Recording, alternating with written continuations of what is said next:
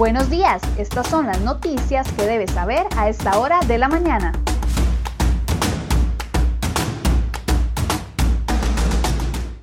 7 con 24 minutos de la mañana, muy buenos días, gracias por acompañarnos en CR Hoy Noticias. Vamos de inmediato con las informaciones que hemos preparado para ustedes en la portada de crhoy.com el día de hoy.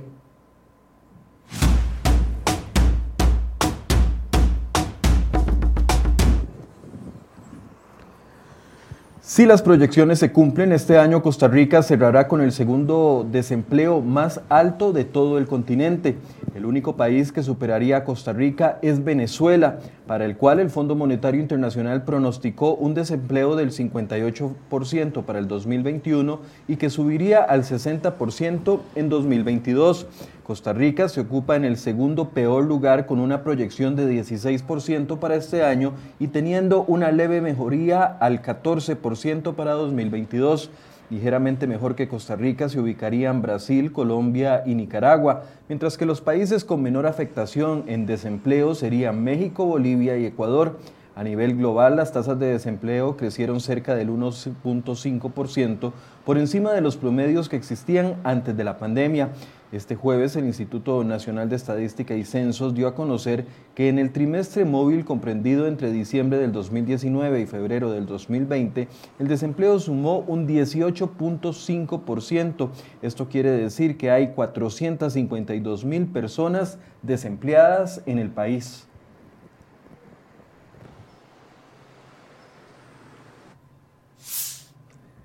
39 diputados aprobaron la reincorporación de las universidades estatales y las municipalidades dentro del proyecto de ley de empleo público. Con la aprobación de la polémica moción 80, el plan regresa a la intención original de no excluir a ningún sector con grado de autonomía. Las únicas entidades en las que todos los diputados y el gobierno están de acuerdo en dejar por fuera son el Instituto Nacional de Seguros, el Instituto Costarricense de Electricidad y los bancos estatales por estar en competencia abierta. Un grupo de 10 diputados votaron en contra de esta moción.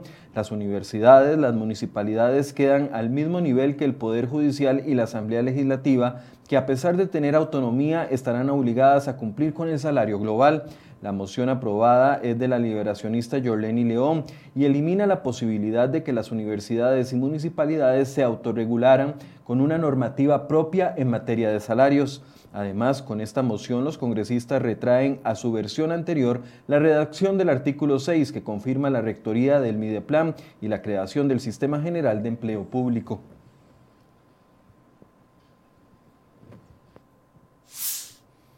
Ponga atención a esta historia. Un empresario de apellido Robles no lo podía creer.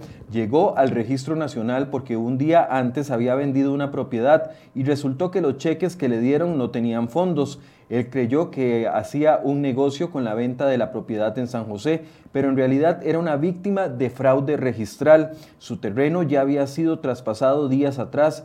Lo que había firmado era una hipoteca y su propiedad se vendió por medio de un poder cedido a una mujer que nunca antes había visto. El documento estaba a nombre del asistente del notario que realizó la supuesta venta y se, y se había registrado ante las autoridades varias semanas atrás el mundo se le vino encima. Aquella propiedad con un avalúo de 500 mil dólares fue cambiada en la escritura por seis vehículos, unas joyas y 20 mil dólares. Pero él no está solo. Su caso es uno de los 20 denuncias mensuales que atiende el OIJ por casos de fraudes con propiedades por parte de notarios. Hoy los invito a ingresar a la portada de cereoy.com donde el periodista Joel Solano presenta un reportaje con historias, datos y los métodos que utilizan los notarios para adueñarse de las propiedades de terceros sin que las víctimas ni siquiera lo sospechen.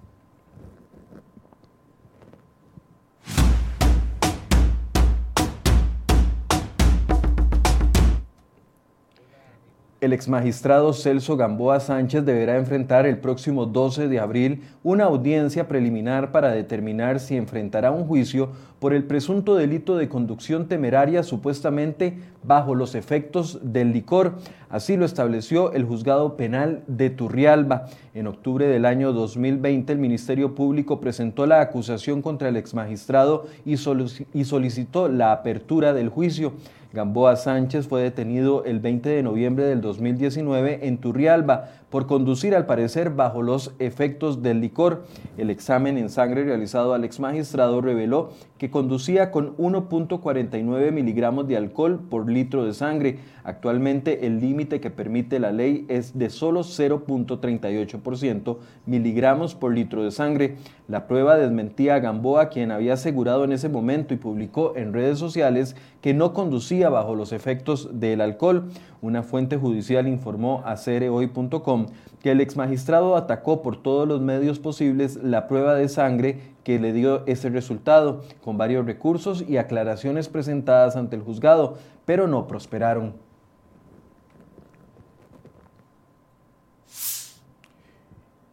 Y esas imágenes que usted ve es el resultado de un choque que se presentó en la ruta 27. Dos personas resultaron heridas de gravedad tras este aparatoso accidente que se dio la noche de este jueves a la altura de Turrúcares sobre esta ruta. El accidente se reportó a las 11 y 26 de la noche a un kilómetro de la entrada de la garita sentido hacia Atenas, de acuerdo con Rita Rodríguez, supervisora de la Cruz Roja.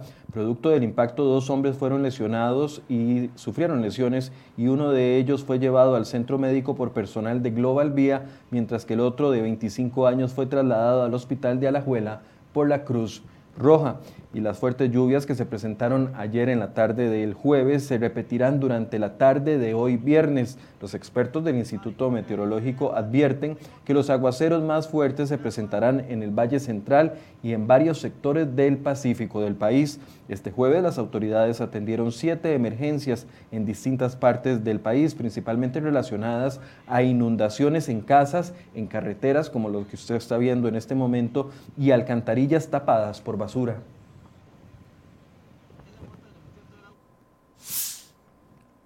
y el gerente médico de la Caja Costarricense de Seguro Social aseguró que la vacuna de AstraZeneca es totalmente segura pese a las advertencias de la Agencia Europea de Medicamentos sobre los riesgos de desarrollar trombos sanguíneos al aplicar la dosis. Hay que recalcar que es una vacuna segura, que tiene la ventaja de que la dosis se puede espaciar y que se van a salvar muchas vidas con ellas, indicó don Mario Ruiz. Aunque en países como España la vacuna se aplicará solamente a personas mayores de 60 años, la Comisión Nacional de Vacunas en Costa Rica determinó que se aplicará a partir de los 18 años. Las únicas personas que no recibirán estas vacunas serán las mujeres embarazadas y las que estén en, en lactancia. Los pacientes que han presentado trombosis son uno en un millón. Es un riesgo muy bajo y es mucho mayor el beneficio de colocarse la vacuna. Esta es la vacuna que se utilizó en el Reino Unido, en donde la vacunación ha sido muy exitosa, señaló Mario Ruiz. La EMA confirmó que de los 18 millones de dosis aplicadas en el Reino Unido, 79 personas desarrollaron trombosis y 19 murieron por esta causa. Vamos a temas de educación. A pesar de los grandes problemas que se presentaron en los cursos lectivos del 2018, 2019 y 2020 por las huelgas y la pandemia, el Ministerio de Educación confirma que sí aplicarán las pruebas FARO. Los alumnos de primaria serán los primeros en enfrentar las pruebas FARO el próximo mes de mayo y en junio será el turno para los alumnos de secundaria. Las pruebas representarán el 40% de la nota final, tanto en primaria como en secundaria. Según el MEP, estas pruebas buscan identificar el nivel de logros y brecha entre estudiantes de todo el país. ¿Cómo evaluará el MEP a los estudiantes que no recibieron educación continua durante el año pasado? Es buena idea aplicar las pruebas aunque los estudiantes apenas están retomando los estudios presenciales. Bueno, este es el tema de hoy en Enfoques a partir de las 8 de la mañana. Vamos a estar contestando todas las preguntas que tengan padres y alumnos sobre las pruebas FARO con los voceros del Ministerio de Educación. Así que los invito a que se conecten y también envíen sus preguntas.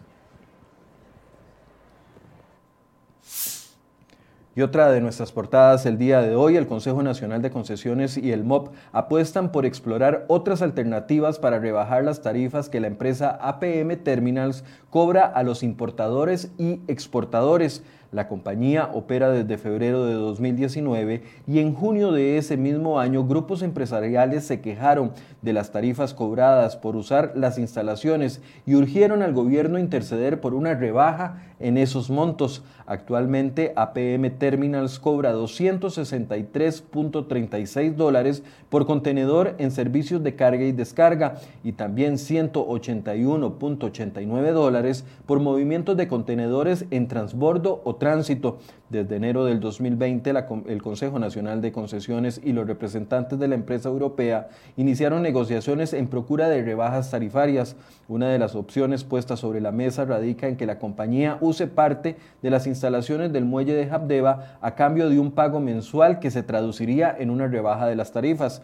El secretario general del Consejo Nacional de Concesiones ve, no ve el planteamiento resuelto en un corto plazo. Por ejemplo, explicó que se debe definir si basta con utilizar las dos grúas existentes o si se requerirá un tercer equipo. En la portada de cereoy.com puede encontrar una entrevista completa sobre este tema.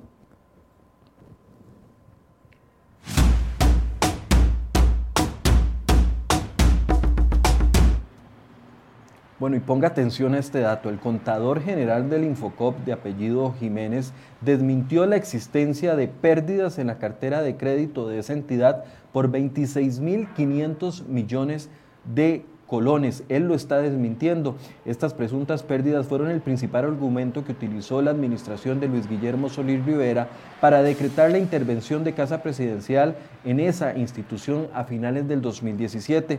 En ese momento, el PAC acusó a varios dirigentes del cooperativismo de utilizar recursos públicos en beneficio propio y de sus aliados políticos, según información anónima que salió de la propia entidad. El contador general del Infocop, quien ocupa el cargo desde el año 1992, rindió una declaración jurada en la que afirma que en diciembre del 2017 un alto funcionario de Infocop le solicitó realizar un ajuste contable para registrar una estimación por deterioro de la cartera por 22 mil millones de colones.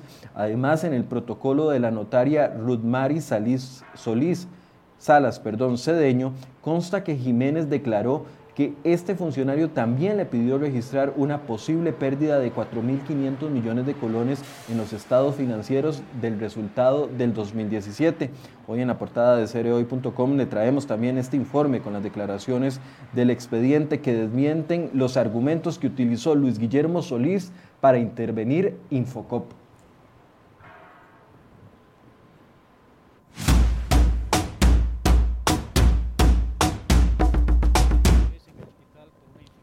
Bueno, y esta es una noticia que ha circulado desde tempranas horas de este viernes. El marido de la reina Isabel II, Felipe de Edimburgo, falleció hoy a los 99 años en el Palacio de Windsor.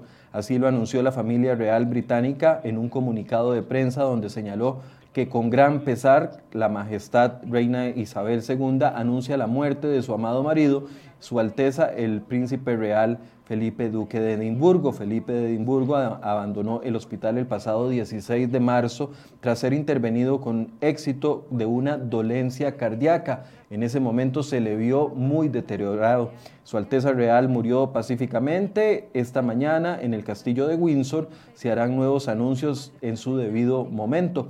El primer ministro británico Boris Johnson ha leído un comunicado oficial de pésame y donde dijo que ayudó a dirigir la familia real y la monarquía para que permanecieran como una institución indisputablemente vital para el equilibrio de la felicidad de los habitantes del Reino Unido. El duque de Edimburgo fue uno de los pararrayos y el escudo que estuvo defendiendo a la reina Isabel II durante su largo mandato.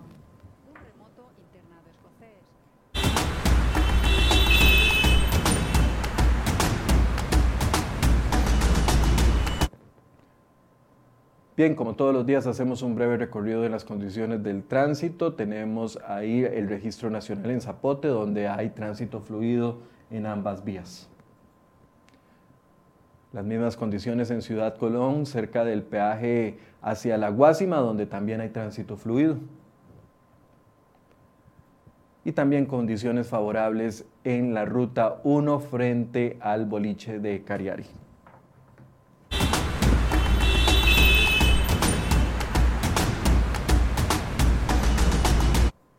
Bueno, y si usted es estudiante o sus hijos están estudiando este año o tiene familiares estudiando, es importante que se conecten con nosotros a partir de las 8 de la mañana. Vamos a abordar todas las dudas que existan sobre las pruebas FARO. Como les decíamos, muchos se quejan de que se vayan a aplicar las pruebas FARO este año debido a lo que se ha presentado con huelgas y también con la pandemia en los años 2018, 2019, 2020 y también 2021 con este curso que recién está ingresando. Bueno, los funcionarios del Ministerio de Educación van a estar respondiendo sus dudas. Recuerde que para primaria las pruebas FARO van a empezar el próximo mes de mayo y para secundaria en el mes de junio y representan el 40% de la nota final de los estudiantes. Todas las dudas las vamos a responder a partir de las 8 de la mañana. Muchas gracias por su compañía y nos vemos a esa hora.